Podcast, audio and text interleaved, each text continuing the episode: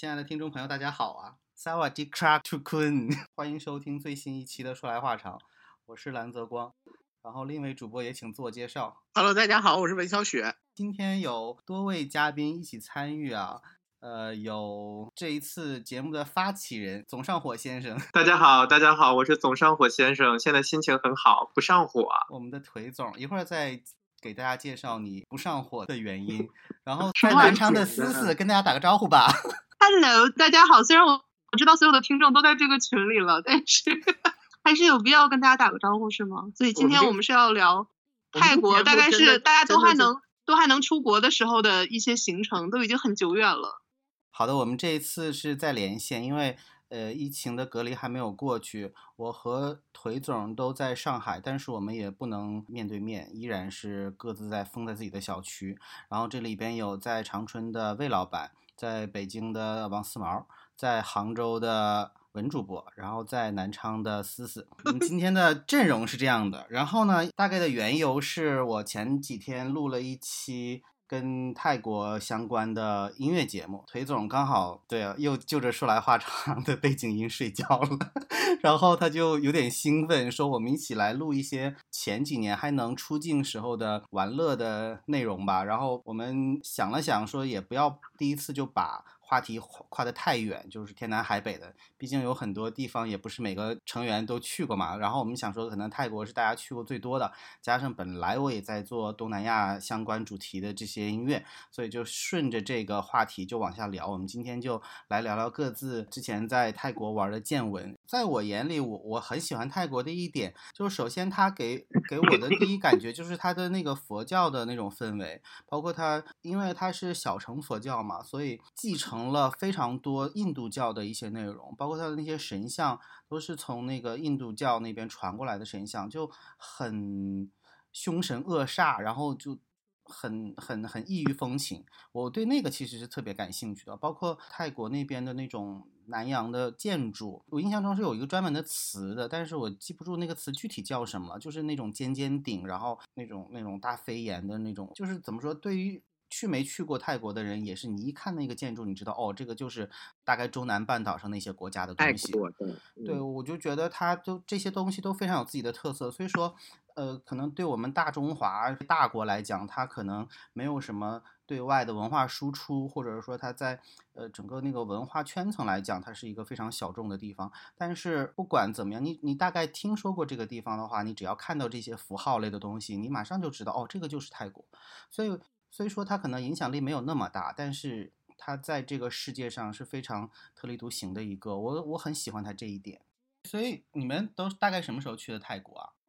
你今天说要录节目的时候，我去翻了一下，我是二零一五年，二零一五年，好好 早了，哎，我的护照都已经过期了，顺便说一下。那你完了，可能再更新比较困难。对，现在都已经没办法更新了。二零一五年去的去的泰国，好像是跟我妈一起去的，去了曼谷和清迈两个地方。我应该是跟来来是十一去的，一八年的十一啊，都这么久了吗？嗯、那当然了，这疫情都几年了，疫情都已经 啊，说起来就想想，如果当时知道知道这样的话，就感觉之前一定要多出去玩。其实我觉得这个也可以说一说，就我觉得当时的时候，大家肯定不会想说会持续这么久，因为在我们的印象里都觉得说像非典，我们就认为是非常非常厉害的这个传染性疾病了，那也在一年就被大家控制了，所以根本没有没有一年几个月，还没到一年，对，对啊、还没到一年就结束了，然后就就觉得说肯定很快就会好了，而且我还记得当时这个疫情刚刚起步的那个时候。是春节嘛，然后当时莱尔还去了日本呢。这个不要刚开始的时候有苗头的时候，我那时候正在日本，就是春节那几天在的嘛。然后我刚在日本的时候，就还没有人说戴口罩什么的。然后我我妈说你那个好像现在国内有有传染病，你要不要买点口罩什么的？我说这满街都是药妆店，到处都是口罩，不需要吧？我说过两天再说吧，现在买了咱们俩还得拿着。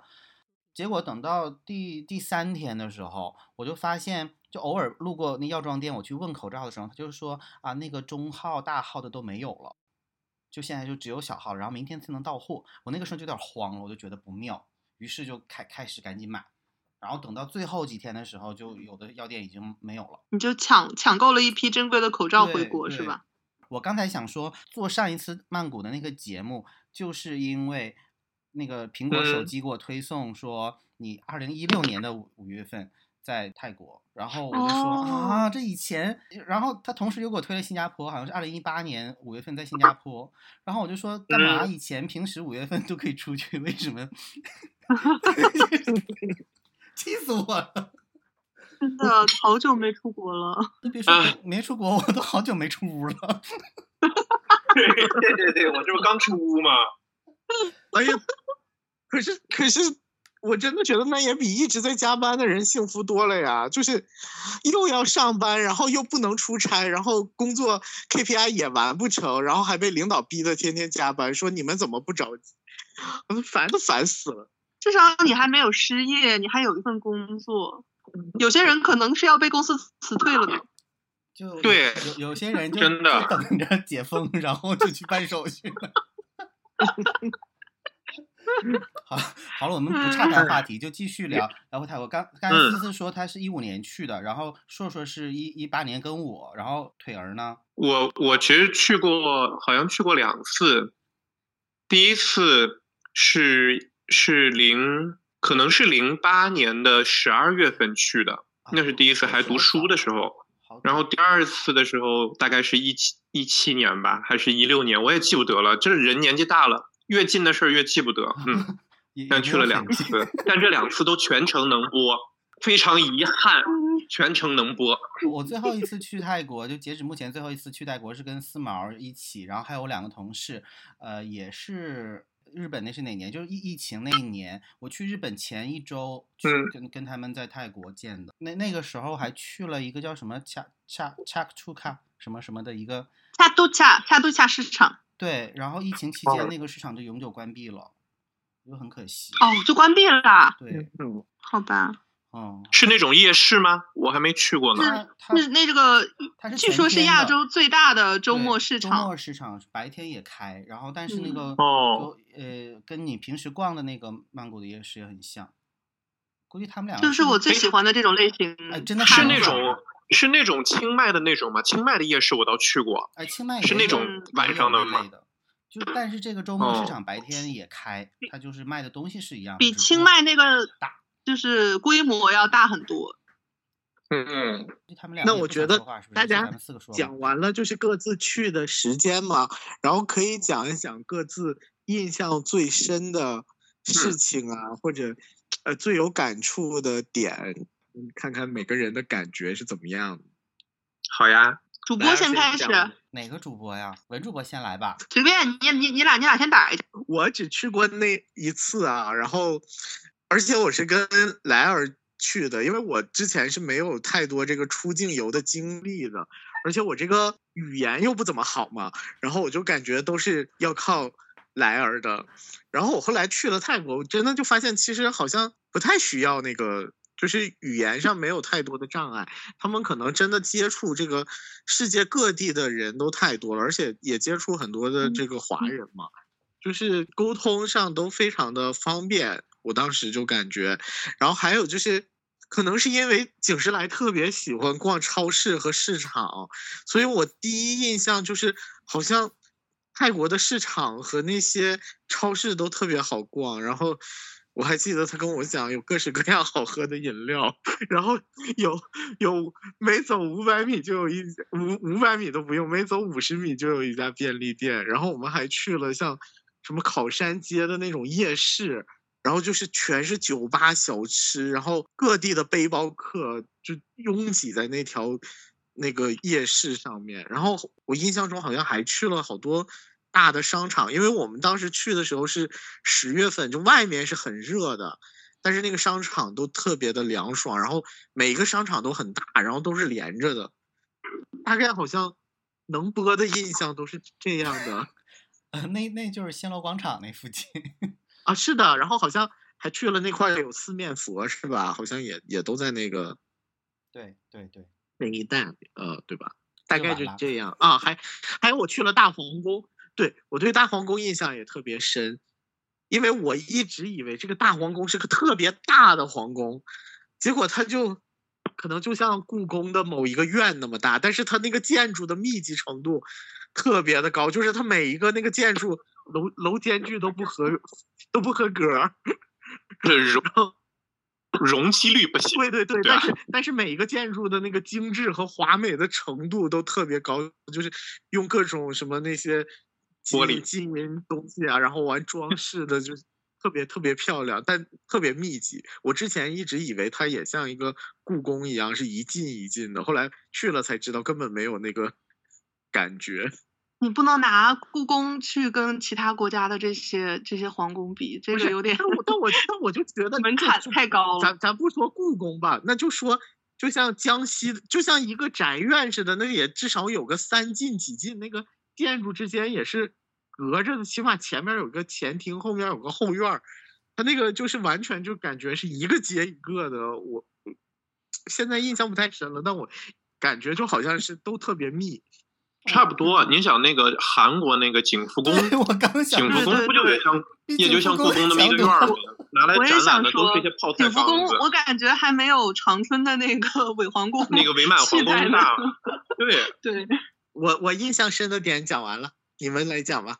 来主播，来主播，我我我讲嘛，我故事可能有点长。我刚才突然想到，因为你们刚才说印象深刻的事情，我我是想说泰国的那个人情味儿。我我对这个国家印象特别好，我不知道别人怎么样，就是可能也有人说东南亚还比较乱什么的，但是泰国毕竟是你的故乡。呃，也可能吧，但是就是我第一次去泰国是跟我师傅，就是我那年去美国参加他婚礼的那个师傅，呃，我们俩一起去的，当做毕业旅行。然后那个时候，因为应该是我第一次出国，因为穷学生嘛，就是虽说可能也坐过飞机什么的，但是那种高频率的转乘什么的经验还不是特别多。然后当时有一段行程是从清迈飞曼谷，然后从曼谷中转到普吉岛。大概是这个行程，然后中间，呃，从清迈起飞是曼谷航空，然后从曼谷到普吉这一段就是亚亚对亚洲航空，就是那个联航，因为这两两段航空还不是一家航空公司，然后我当时就算时间的时候就忘了你还要出那个航站楼，然后你还要重新 check in，然后你重新办手续，再要安检，我把这个。完全就忘了，就想说，哎，都是一个机场，然后只要呃有一个小时时间就够了嘛。所以当时买票的时候就忽略这件事情了，就就不知道脑子怎么想的。其实当时也知道这个事儿，但是就是没有看。然后当时在清迈那个 check in 的时候，柜台的那个小姐姐就跟我们说，说你你后边是不是还有航班啊？我当时还挺不情愿告诉人，我想说你干嘛要？窥探我的下一段行程，然后还挺不情愿告诉他的，但是其实他在系统里都看得到嘛。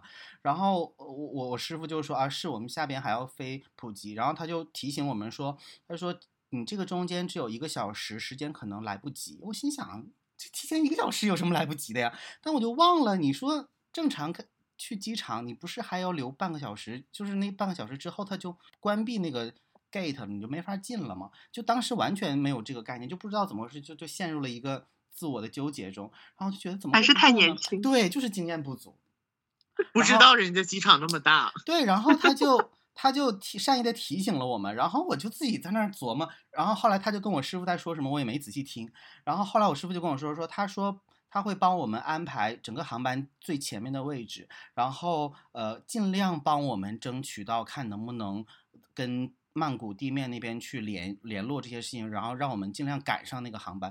让我心想，他在这破清迈能赶上啥呀？就反正脑子就想我，我说完了，这个因为那个行程，那个行程是我规划的。然后我说完了，我把。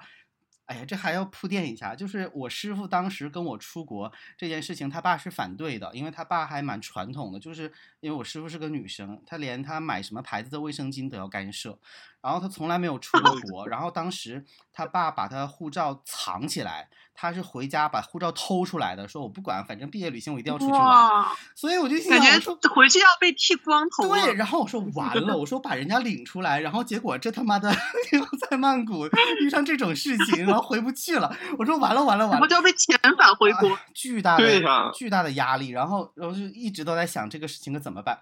呃，还要插播一下，然后前一天的时候，我们两个去了呃清迈那边有一个山。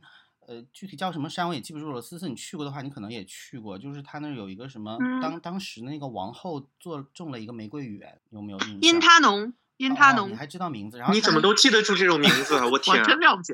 我刚才也说，这么多年之前的事儿还记得这么清楚。因为我今天，因为我今天特意做了功课，看我当年去了哪里。贼了不起，特别专业。然白后他马那个真太了不起了，那个花园那一座山上有一座好像叫双龙庙，也是清迈蛮有名的一个地方。我对对对，我也去过了。啊，对对对，就是那个双龙庙。然后当时我们俩去的时候呢，它有很多那种花篮嘛，然后那天风挺大的，就把一排花篮给吹倒了。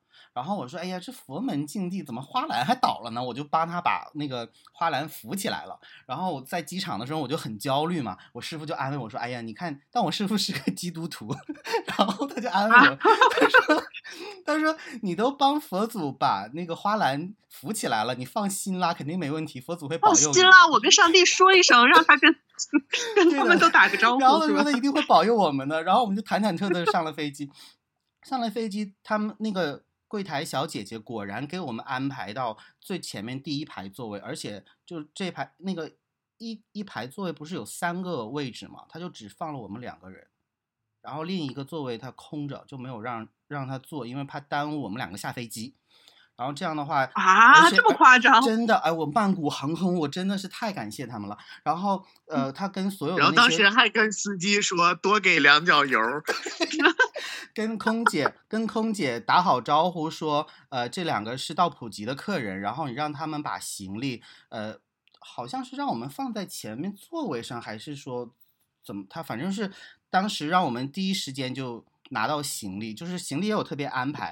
然后飞机降落的时候，他们本身要哎，你们当时就是普通的经济舱吗？对，而且是打折机票，好像也就两百来块钱，所以我就为什么会这么印象深刻？这服务就是超级 VIP 礼遇，我你可能怕你们两个穷逼，就是赖上他们吧。就万一到时候还得把酒店 钱赔给你们，得让你们赶紧顺利的就出去。也可能啦。马上等。所以就是年少无知的我，就是头一次被人如此对待，就觉得受宠若惊。然后就是我 何德何能，我不配。飞机降落的时候，不是我当时肯定来而觉得说，肯定是因为我长得好看。不要打断我，烦死了。就正常飞机降落，它不是要去那个连廊那个位置要开过去的嘛？然后这个飞机呃降落到跑道之后，就先停下来开舱门，然后他广播说，先我们有两位去普吉岛的紧急客人，我们先让他们下飞机，然后我们再去那个连廊，然后就。真的马上开舱门，说普吉的两位客人，请跟我走。然后我们就从那个坐走楼梯直接下去，下不去有有一辆那个那叫什么 MVP 的那种黑面包车，然后说快 快跟我上车。应该是 VIP 的面包车吧我操！我这？MVP 我心想，有有一个小不对哦，没付这么多钱。然后上了车有一个这是另外的价钱吧？他后来有没有让你另外结账？反正我也没有多付钱，有一个很帅的小哥哥全程陪着我们，然然后就把我们送到那个车上，然后我就不知道该怎么感谢好，就只会说 thank you very much，然后他就跟我那个就是泰国人最喜欢双手合十嘛，然后他手另一个手拿个本子，他就单手合十，然后觉得我天呐，这个手也不忘礼仪，真的是太帅了。然后司机停到那个航站楼的那个那个入口那儿，然后沿途其实是要过安检的，然后他就一路跟那些工作人员交流说啊，其实我们是从另一趟飞机过来，我们赶时间什么巴拉巴拉，反正一顿解释，所有的地方全开绿灯，然后最后是提前五分钟赶到那个 check in 柜台，终于赶上了。哇，真的是。哦，回来以后说，我我说以后只要有机会能订曼谷航空，我一定会订曼谷航空的。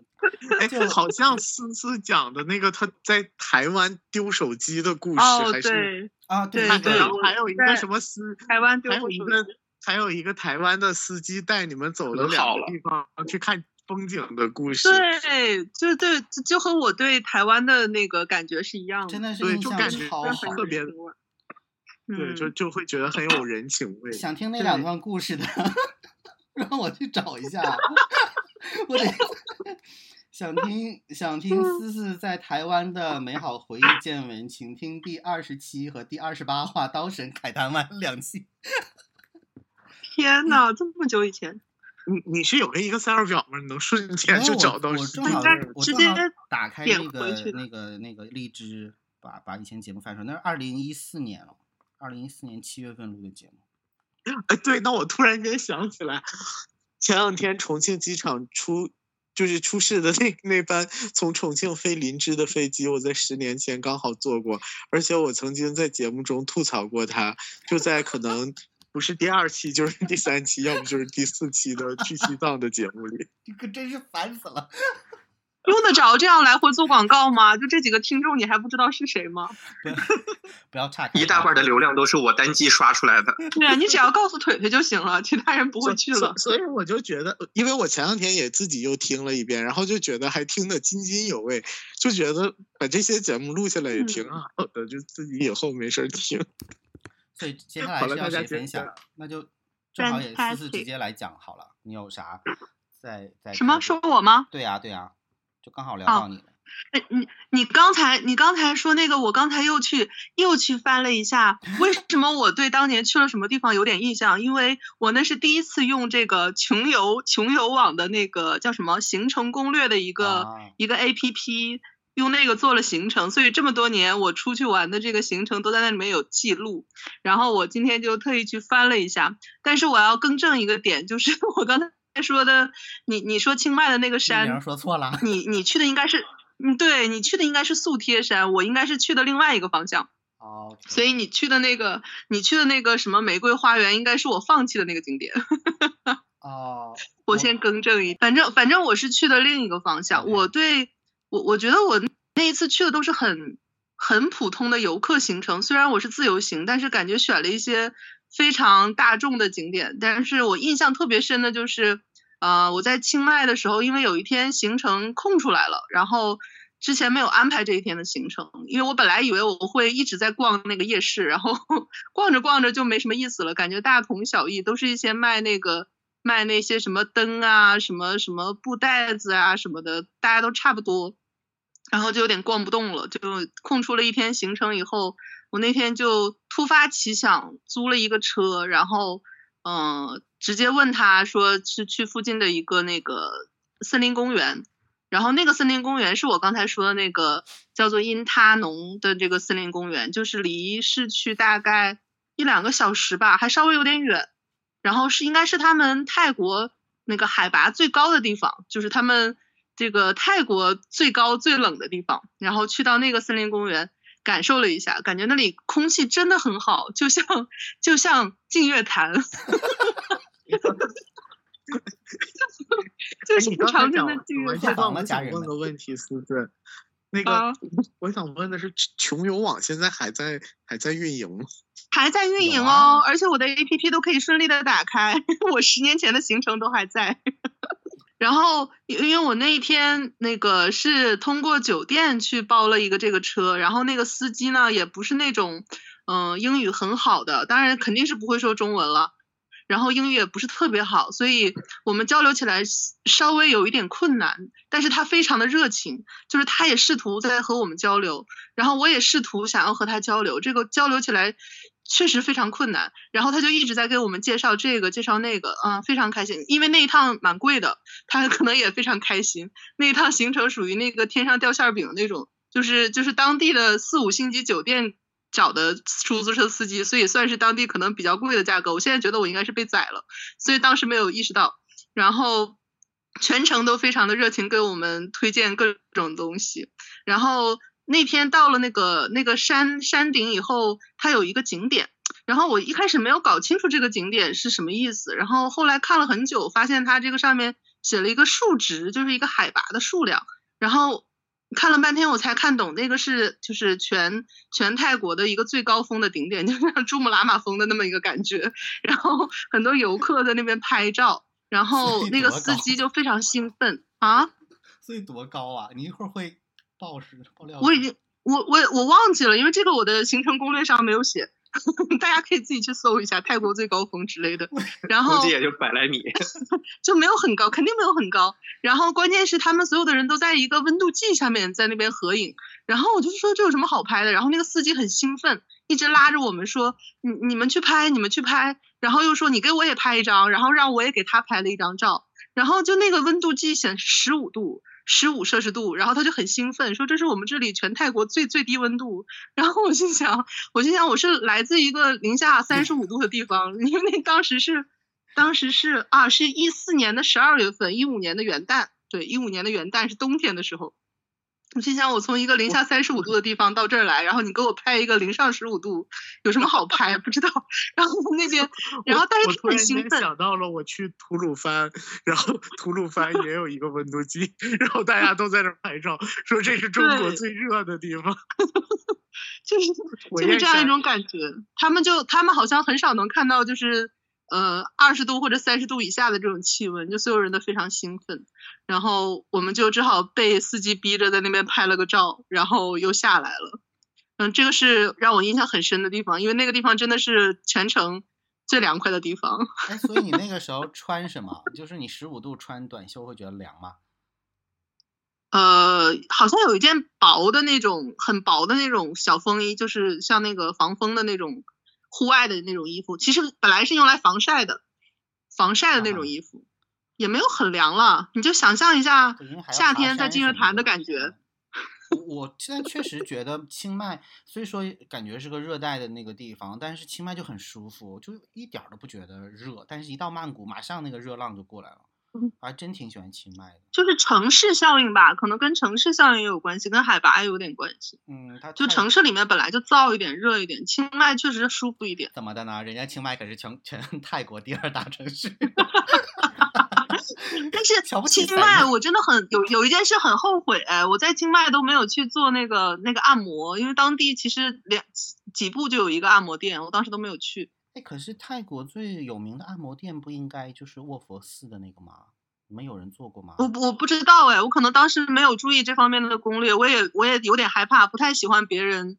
别人按摩就是触触碰这种，而且又在国外，又不知道怎么跟他表达，就是你你你你力气大一点，小一点，什么这边可以捏，那边不可以捏之类的，那个，所以就错过了这项体验，有点后悔。他会问的，连我这种英语我都听懂了。他问 heavy，然后然后然后什么什么 hard 什么什么的，然后然后然后然后我就说 OK OK OK，it's OK。我比较谨慎，因为我是带我妈去的，我总怕那我我就算我说得清，我怕我妈也说不清，就跟她表达不清楚，万一当时没有说清楚，把老胳膊老腿的捏断了怎么办？哎，那我去了卧佛寺的那个按摩，因为就是我我我想象的按摩就是会嘎嘣嘎嘣的，就就其实也没有了，就 是哎对啊，我看泰式按摩都是那种很吓人的，就跟那个搏斗一样的 拔龙对，我也以为他会就是。比如说揉着你的关节，然后突然间一动，然后你就嘎嘣一声那种。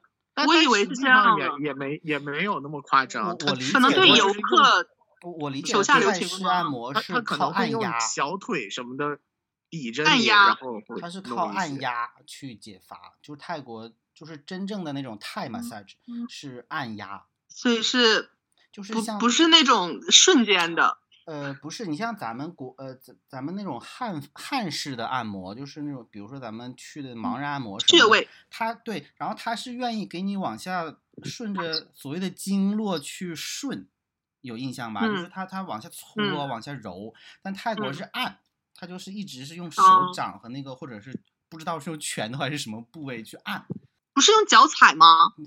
忘忘了，好没没，他也会用脚踩，有吗？有的，我在那个卧佛寺，我印象特别深的就是他会用那个小腿，然后来就是抵着你，来来给你按，就是用膝盖。我不记得了，反正我就现在也不太就觉得卧佛寺的那个真的很解乏。所以所以腿腿总腿总，你没有分享你的最难忘经历？我我好像去泰国这个，可能讲第一段吧，第一段零八年。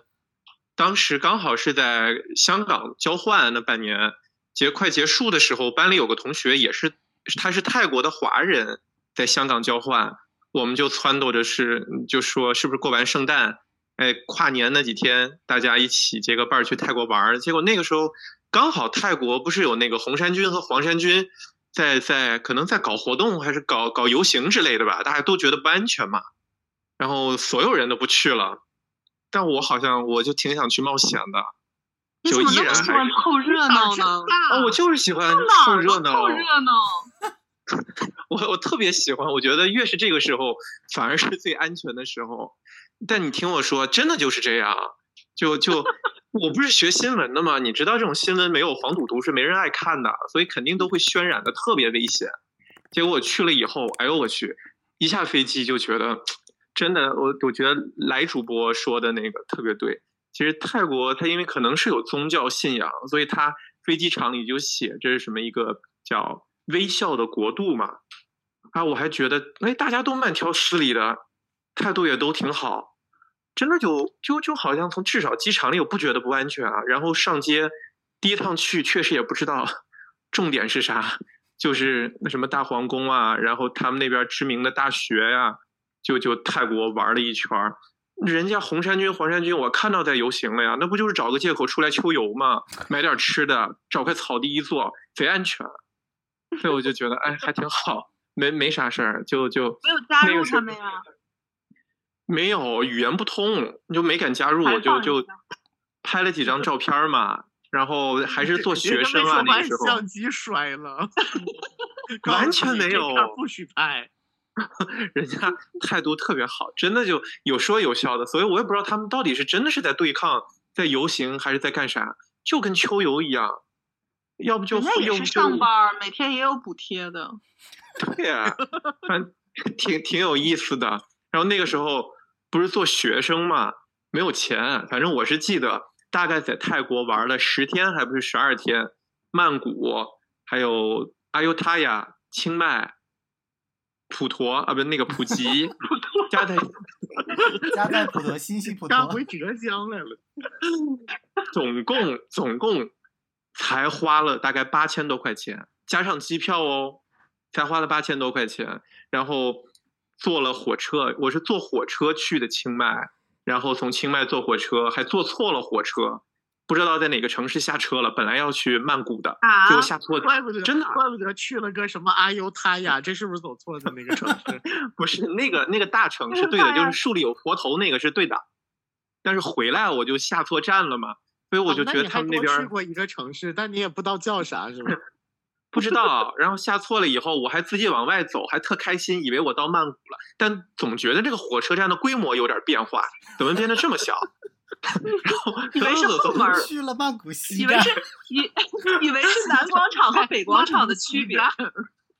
对呀，那个时候就有点懵，结果还真的还是逛了个大半天，还挺开心的。就逛到中午，突然发现不对，自己不是在曼谷。就白嗨了一个上午，特开心，还跟同学分享。你当时，你当时从火车站出来以后，没有先去酒店放行李之类的吗？啊，没有啊，就背了一个大包嘛，我就存在酒店里，呃，不，那个存在那个就火车站，我就出去玩了嘛。因为我下一站当天好像是晚上还是什么时候，就要赶去要去那个考山，是叫靠山路吧？坐大巴去。普及，所以我就不没有酒店可以去啊。结果逛了半天才发现，我靠，不是在曼谷啊，这不疯了吗？哎，零八 年，零八年的时候手机有导航了吗？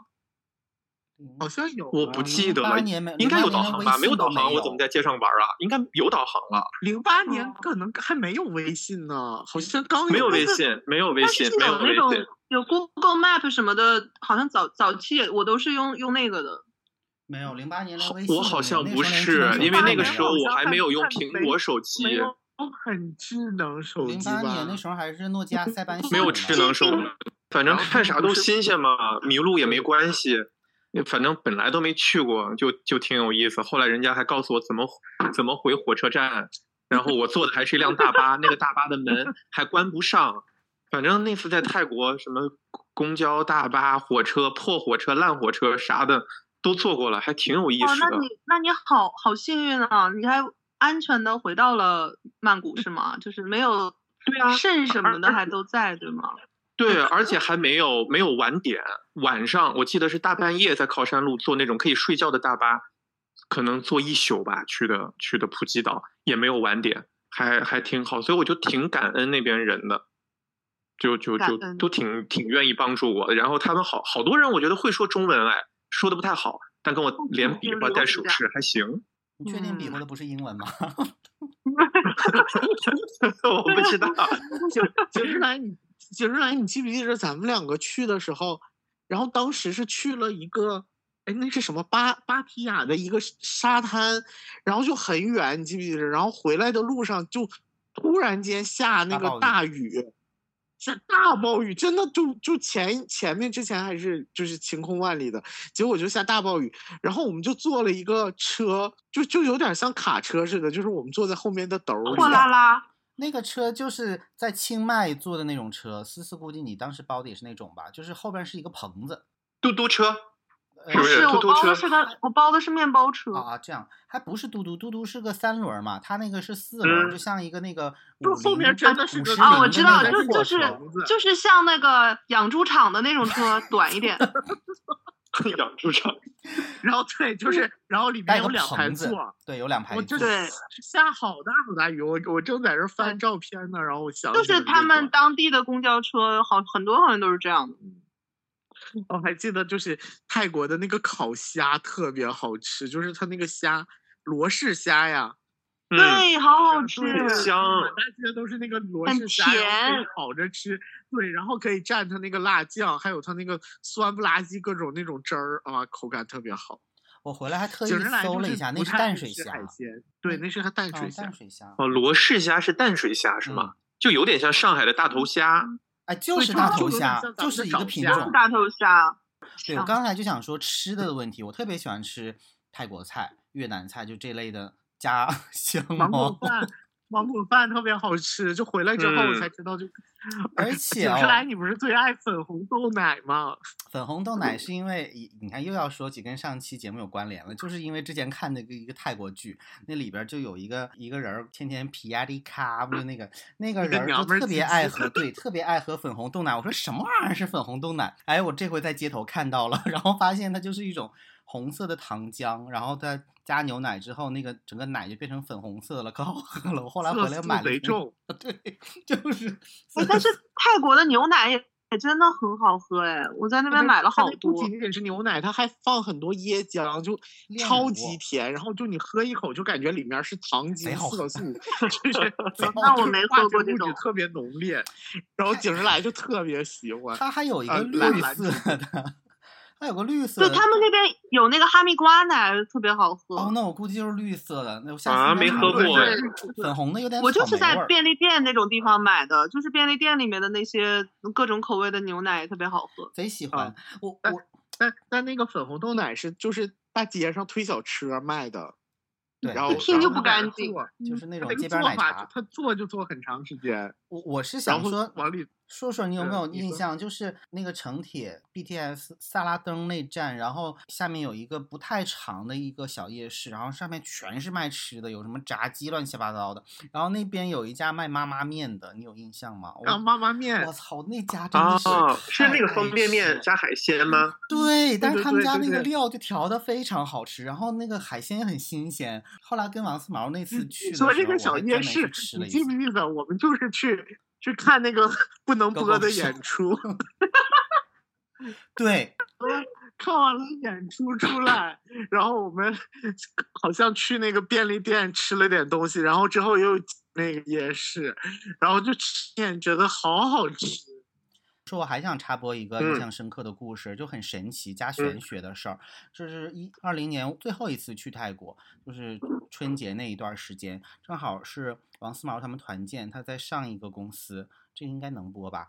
就反正也没有说具体是谁。然后他那个朋友，我们就叫他 A 好了，是个女生。然后他当时有一个女老板。我们还一起吃过一次饭，然后吃完饭以后，他们回来就跟我吐槽，就 A 就说他们这个老板很不专业，然后就还爱耍大牌儿，然后在 A 和他上边的一些老板之间做小人，然后就是比如说 A 做的很多工作，然后他全揽过去，说他是他自己的功功劳，然后就是有什么问题锅就全甩给 A，所以 A 当时就特别讨厌，然后回来就说我这次去。来来曼谷，然后我得去求一下四面佛，就是好好保佑一下。然后他当时许了两个愿，我可能跟跟你们有人讲过。然后当时许了两个愿，说第一个愿望就是说摆脱这个讨厌的老板，第二个愿望就是能工作顺心，心想事成。当时是他们分一一条路去拜了四面佛，然后我我和四毛他们我们就去逛逛商场来着。然后他们那个大老板可能就有点大病，就精神不太好。过了一天之后，他们整个公司的人就去巴提亚了。到了以后，下午就临时开了个会，在会上就宣布要把那个 A 辞掉。就在团建的过程中，而且是 在国外团建，然后就把人给开了，然后，然后我说，哎，你这第一个，我有这个印象，我有这个，好像讲过这个故事。哎，你第一个愿望 实现了，离开这个傻逼老板了。然后等到第二个愿望时候说，那也不对啊，工作顺心啊，这可能还还会有接下来的事情吧。就因为这种拜佛的事情，谁也不好说的太。笃定什么的嘛，然后接下来不就马上就疫情了吗？大概两三个月左右，也是在家隔离的时候，我刚好刷朋友圈，有一个朋友在字节，然后他他就说他现在急需一个人，然后他就写他的那个岗位描述，我一看，哎，这不就是 A 的那个过往经历吗？我就赶紧转给他，我说你我说你要不要看看？然后他说啊，这个可以啊，就还挺合适的，反正现在待业嘛，然后就留意一下，然后等到那个疫情稍微解封一点，没有那么严重的时候，然后。就开始他们互相联系，电话面试什么的，反正就很顺利的就入职了。然后他现在还在自己，你说是不是很神奇？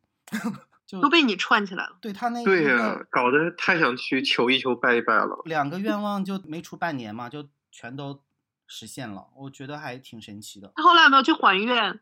那也还不了啊，现在。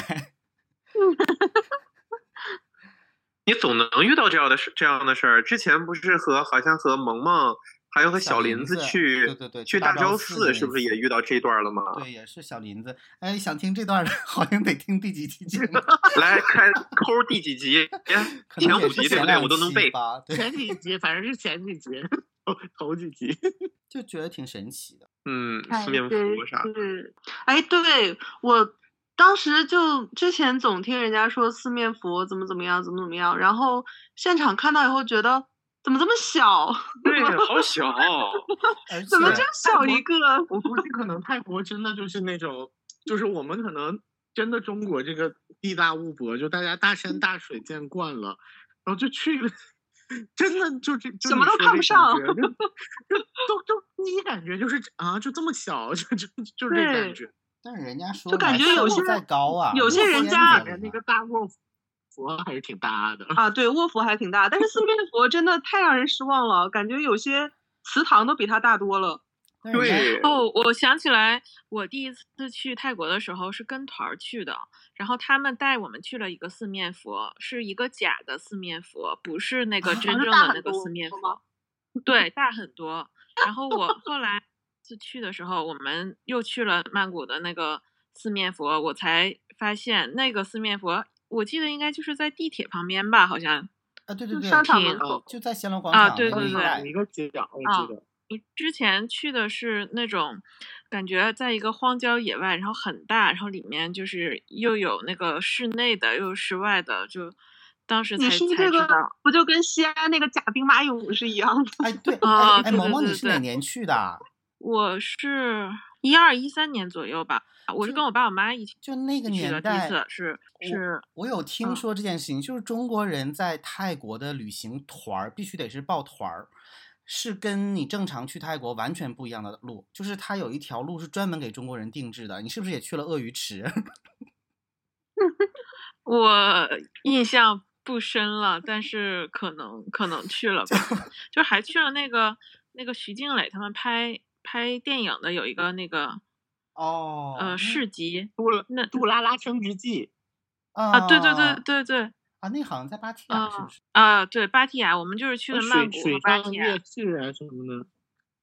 啊，是，就还是一个，我记得是一个挺大的旅呃，就是旅行社，叫什么？我现在也忘了，好像叫众信吧，估计也没有了。嗯，然后就觉得这个水还挺深的，就。当时我不知道有多少人现场发现了，但我是过了两年还是几年之后去才才知道这件事儿的。可能有的人这辈子还没发现呢，你这么说。嗯，确实呢四面佛挺小的，但是人好多。感觉去的是一个平行宇宙，另外一个泰国。问题是四面佛名声在外的点是它灵，而不是它大。你们就想看大？对对对。总觉得就是大的比较灵嘛，可能有大的看起来比较有庄严那种那种感觉，比较压迫感。但但腿腿，你你去艾尤他亚的时候，我记得艾尤他亚有很多佛还蛮大的，就是有那种大的坐的佛像，也有卧佛，就是都还挺大的。你有印象？哎，但是我在艾尤他亚，我可能印象，如果说有印象的话，可能就是那个。长在树根上的那个佛头，稍微留下点印象。但说实话，我看那个的时候，我我有点不适感，所以我没有很喜欢它。但是它确实很有。我懂你，我懂你的感觉。有点渗透，就有有点像一堆一堆那种大肠里面长了一个头一样。那倒也没有。你在说什么？就是它有一个很著名的 景点，就是一。一堆树根，它那边不都是那种榕树，那个根都长在外面嘛？那个树根把一个佛头包起来了，然后就有点可怕。对，你看到那个照片肯定很眼熟，还挺有名的，就就类似于像景点一样的。